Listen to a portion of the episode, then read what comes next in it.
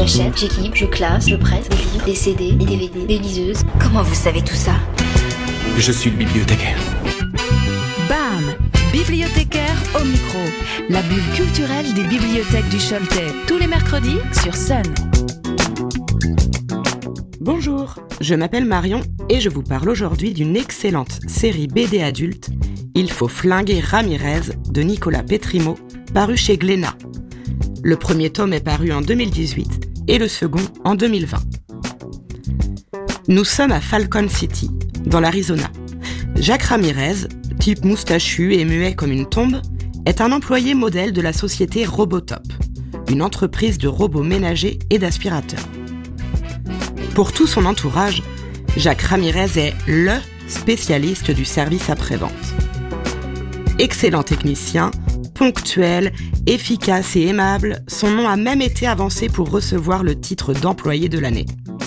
Oui, mais un jour, deux membres d'un cartel mexicain pensent le reconnaître comme étant celui qui les a trahis par le passé. Mais qui est donc réellement ce Jacques Ramirez? Un gentil réparateur d'aspirateurs sans histoire?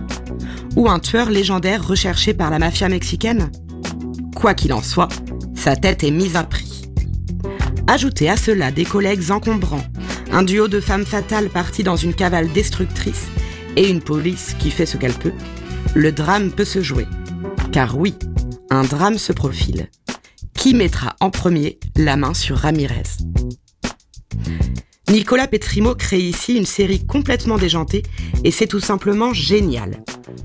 Le cocktail est détonnant. Tous les ingrédients y sont.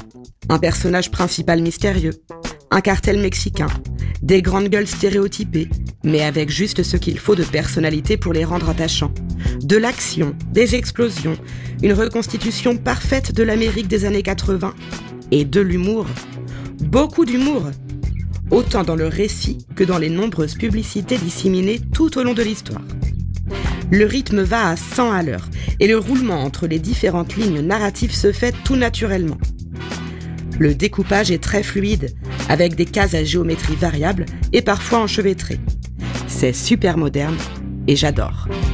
Quant au dessin, il est juste top, très moderne encore une fois.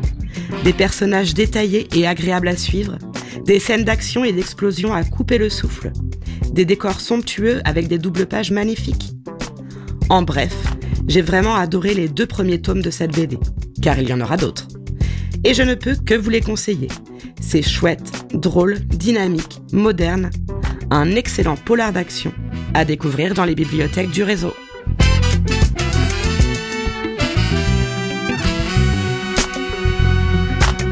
Retrouvez les coups de cœur des bibliothèques du Choletais en replay sur le sonunique.com et l'application MySun.